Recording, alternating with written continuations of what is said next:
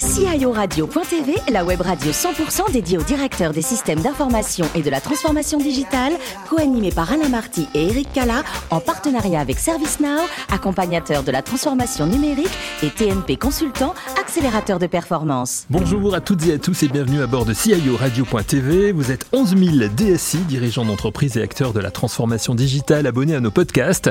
Nous vous remercions d'être toujours de plus en plus nombreux à nous écouter chaque semaine.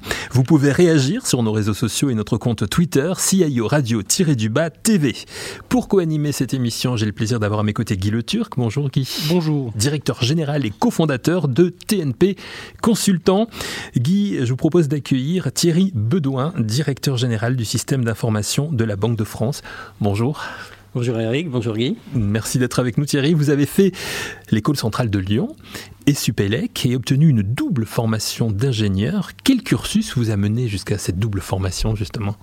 Eh bien, euh, c'est d'abord, je crois, le goût pour les, études scientifiques. Hein. et en, travaillant, euh, bien sûr, dans les études secondaires sur les, sur les domaines euh, scientifiques, eh bien, on est amené aux grandes écoles, bien sûr, via les classes préparatoires. Donc, j'ai suivi un, parcours très, très classique. Et puis, après une première grande école, donc l'école centrale de Lyon, j'étais pas encore très décidé sur mon avenir. Et c'est à Supélec que j'ai découvert le monde de l'informatique et là, ça vous plaît tout de suite Et ça m'a tout de suite euh, effectivement. Après euh, vos études, vous faites votre service militaire, puisqu'à l'époque on faisait encore son service militaire, hein, on est en 1983. Euh, vous entrez à la Banque de France rapidement, vous nous racontez dans quelles circonstances? Ben En fait, c'était un, ingénieur de la, Banque de France qui, qui, partait, qui quittait la Banque de France, et il avait indiqué à sa hiérarchie qu'il se chargeait de trouver un jeune remplaçant.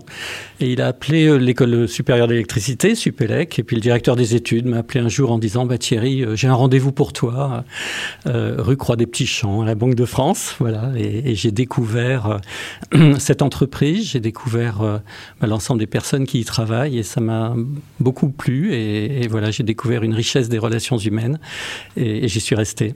Et vous y êtes resté, et vous entrez donc à la Banque de France à un moment où, informatiquement parlant, on est encore, on peut dire, dans de la préhistoire. Hein. On, peut, on peut dire ça comme ça. Est-ce qu'on peut dire que les techniques ont évolué avec vous pratiquement au fur et à mesure de votre évolution dans, dans, dans la Banque de France ah bah, Je crois qu'effectivement, j'ai bien accompagné l'ensemble des étapes de l'informatisation de la Banque de France. Euh, quand j'ai rejoint la Banque de France, je me rappelle que le responsable de l'informatique de l'époque m'avait montré le, schéma du, réseau, c'est-à-dire de l'informatique. Tout était dessiné à la main hein, sur une page A4.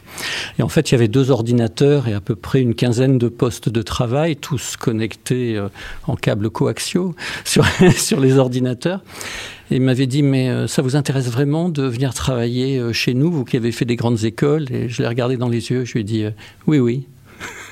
Effectivement, je voyais bien sûr le, potentiel d'évolution de l'informatique dans une institution comme la Banque de France. Déjà à l'époque, vous voyez ce, ce, oui, potentiel bien sûr. Parce que j'imagine que pour nos jeunes auditeurs qui nous écoutent aujourd'hui, je parlais de préhistoire tout à l'heure, mais c'est ça pour eux, c'est vraiment de la préhistoire. Mais en fait, c'est en quelques années, tout a évolué très très vite. Oui, mais je crois que c'est l'avantage de, justement de la formation à Supélec que j'ai pu recevoir, enfin à l'école centrale de Lyon et à Supélec, qui, qui, qui me montrait justement l'orientation vers lesquelles les, entreprises allaient et, et, là où la technologie pouvait nous, nous mener.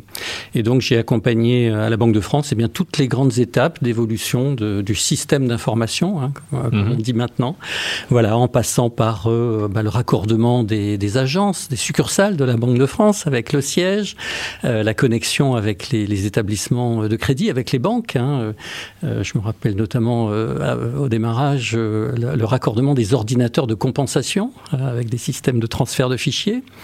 Puis ça a été l'époque d'Internet, ça a été aussi à la Banque de France, bien sûr, le projet de la mise en place de l'euro et la construction de l'eurosystème, hein, le, regroupement des banques centrales. Et puis, plus récemment, toute la période du digital. Mmh. Voilà, et euh, j'ai été nommé euh, Chief Digital Officer en charge de mener cette transformation digitale de la, de la Banque de France. Et j'allais vous poser la question, est-ce qu'il y a eu des périodes justement plus, plus, importantes que d'autres en, matière d'évolution? Je pensais forcément au moment où on a mis l'euro euh, en place. Oui, c'est clair. L'euro, ça a été un projet d'une dizaine d'années hein, mm. euh, pour, pour les équipes, euh, bien sûr, métiers, mais aussi les équipes informatiques. Et il y a eu, il y a eu un, engouement très très fort sur la construction de l'euro. Et, d'autre part, c'était un moment où la, où la Banque de France sortait de, son statut un peu fermé de, de, de banque centrale nationale pour en fait s'ouvrir aux autres banques centrales euh, de l'Union européenne. Et donc, on constituait en fait cet eurosystème, ce groupe des banques centrales en Europe. Et donc, on découvrait la culture des autres banques centrales. On découvrait euh, qu'on faisait les mêmes métiers et qu'on avait quelquefois des solutions différentes. Et donc, eh bien, il a fallu gérer toute cette, euh, tout ce projet commun avec toutes les banques centrales de l'Union européenne. Et dès qu'on parle informatique et dès qu'on parle d'argent, forcément, Guy Le Turc a des questions pour vous. Oui, Thierry, euh, vous avez fait toute votre carrière à la Banque de France. Donc, de quoi êtes-vous le plus fier en tant que directeur général du système d'information de la Banque de France aujourd'hui? Oui, effectivement, je dis souvent c'est mon premier job. Hein. je suis depuis mon arrivée à la Banque de France, je suis toujours à la Banque de France. Euh, bah, écoutez, je crois que je suis très très fier en fait d'avoir amené toute une équipe avec moi, toute une toute une équipe très impliquée, très engagée hein, dans, les, solutions informatiques, euh, de les avoir amenés en fait euh, ben, un degré de, de, compétence et puis un, degré d'apport, de, de, valeur qu'ils peuvent apporter aux différents métiers. Et ça, c'est vraiment quelque chose qui est inestimable. Et c'est ça qui fait, ben, je dirais, notre capacité de, d'évolution, capacité de transformation et qui est un véritable atout. Voilà pour nos équipes. Si vous aviez à décrire l'ADN de l'IT de la Banque de France, euh, ah bah, je, les valeurs euh, Je crois que qu'en fait, euh, enfin mes équipes, ce que, que j'attends un peu d'eux, mais, mais, mais, je retrouve tout à fait ces éléments dans leur, dans leur, euh, dans leur comportement, c'est d'abord qu'ils sont très engagés. Et ça, c'est un, signe très, très, très clair, et, notamment dès qu'il y a besoin, par exemple, d'une mobilisation ou travailler sur un projet nouveau, euh, il y a une très, très forte adhésion hein, pour, pour s'engager justement dans les projets. Euh, et puis ce que, j'attends aussi, et ce qui bien sûr est bien réalisé maintenant, c'est l'esprit d'ouverture. Et je crois que pour une institution euh, comme la Banque de France, c'est très très important d'avoir cette valeur de l'ouverture euh, pour être justement très connecté eh bien, avec l'ensemble de notre écosystème, hein, comme on dit maintenant.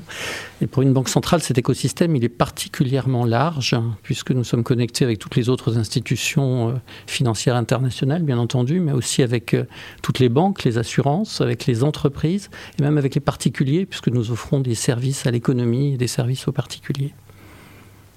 Alors les réglementations euh, sont souvent des, enjeux de, de, compétitivité entre places financières. Alors euh, en, entre banques centrales, entre IT de banques centrales, est-ce qu'on est plutôt euh, dans le benchmark ou dans la coopération et finalement aussi dans la mise en commun?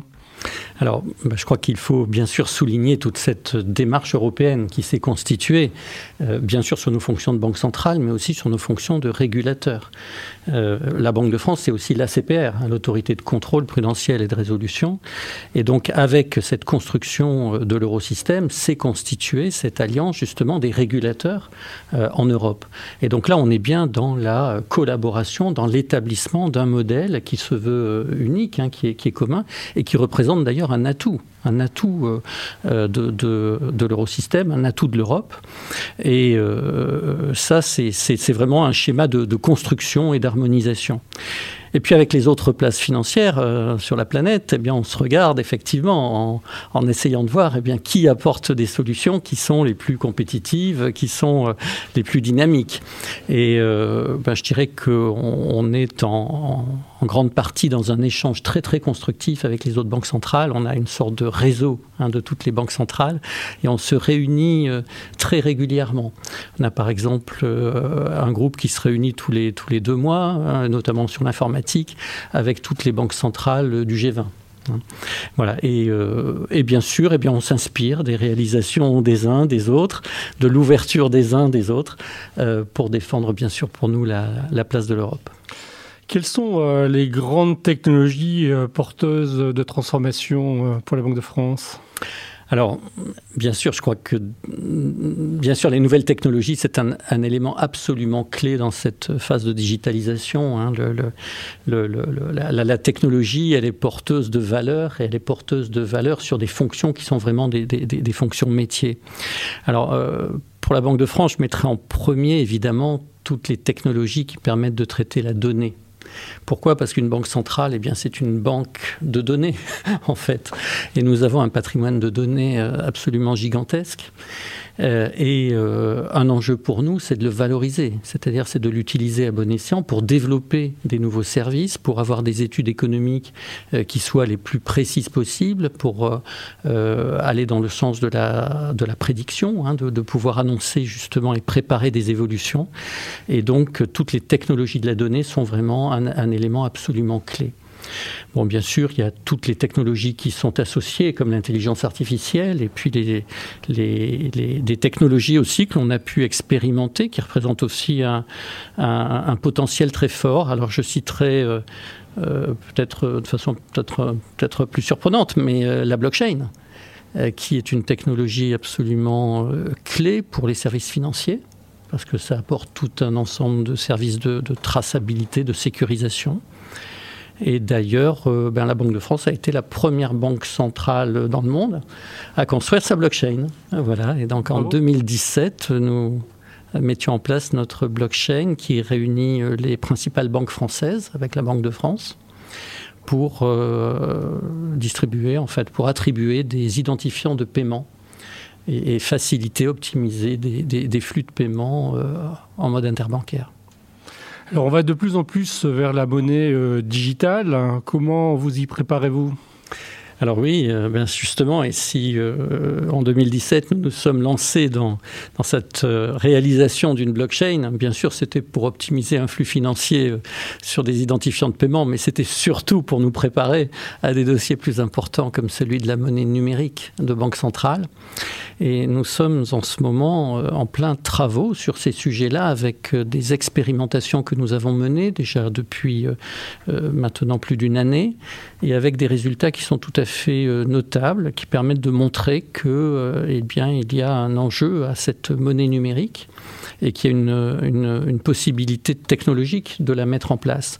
Alors bien sûr, ces travaux, on les mène à la Banque de France et on est assez pionnier sur ces sujets-là, euh, mais on les, mène également, bien sûr, en collaboration avec les autres banques centrales de l'eurosystème et notamment la, BCE hein, qui nous représente euh, sur ces sujets-là. Euh, voilà, pour étudier deux cas de figure de monnaie digitale. une monnaie digitale entre établissements financiers, on appelle ça une monnaie digitale de gros, et puis une monnaie, la monnaie digitale euh, pour tout le monde, pour le grand public, une hein, monnaie digitale de, détail, euh, qui relève eh bien, de mécanismes peut-être un peu différents. Et, nous avons donc euh, en ce moment tout un programme d'expérimentation et nous avons annoncé la semaine dernière notamment des premières réalisations de paiement de titres en monnaie digitale, en monnaie numérique de banque centrale, en conditions réelles. Mais est-ce que ça veut dire aussi, parce qu'on entend beaucoup de fake news sur le sujet, que les, pièces de monnaie et les, billets vont disparaître à un moment donné? Eh bien, euh, je, absolument pas. Je pense que euh, l'enjeu et, le, et, la mission de la Banque de France, hein, c'est de faire en sorte que la monnaie soit accessible pour tout le monde et que toutes les formes de la monnaie soient accessibles. Euh, la Banque de France, elle fabrique des billets, elle mmh. distribue des billets, euh, et c'est un élément absolument clé de notre, de notre économie. Je crois que la, la, la, la, monnaie digitale, elle accompagne un certain nombre de processus, de nouveaux usages, mais elle ne se substituera pas en tout cas dans des, délais courts, euh, aux formes actuelles de la monnaie, c'est-à-dire euh, monnaie fiduciaire et monnaie scripturale. Thierry Bedouin, quand, quand, dans votre métier vous êtes confronté à une situation de, de stress, et j'imagine qu'il y en a eu pas mal avec la crise sanitaire, hein, ces situations n'ont pas manqué, euh, qu'est-ce que vous faites du, du, body pump pour décompresser? Oui, alors effectivement, mais vous avez bien retenu. Je suis un peu adepte effectivement de, de, de sport en salle et, et, notamment du body pump. Euh, voilà, qui est un. C'est quoi le body pump pour Alors le, qui... le, body pump, c'est du renforcement musculaire en groupe et en musique. Voilà, donc c'est euh, extrêmement euh, entraînant et, et, ça permet de se, de se, détendre et puis aussi de se, de se développer un ouais. peu musculairement. Et garder la forme et garder le rythme. Important, c'est important, voilà.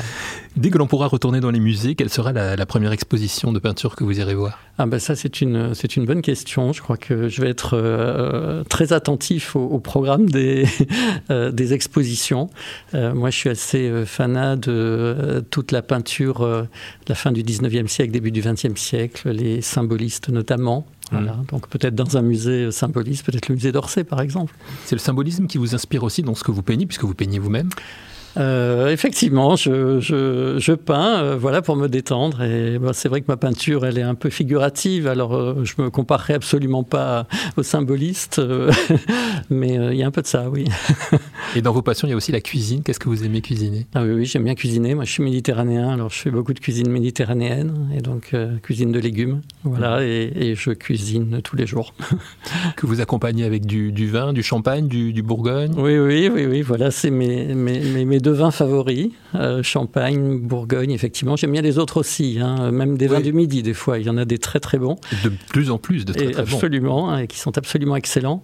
Mais c'est vrai que les valeurs sûres, c'est Bourgogne et puis le Champagne, évidemment. Voilà, on peut être euh, DSI à la, à la Banque de France et épicurien en même temps.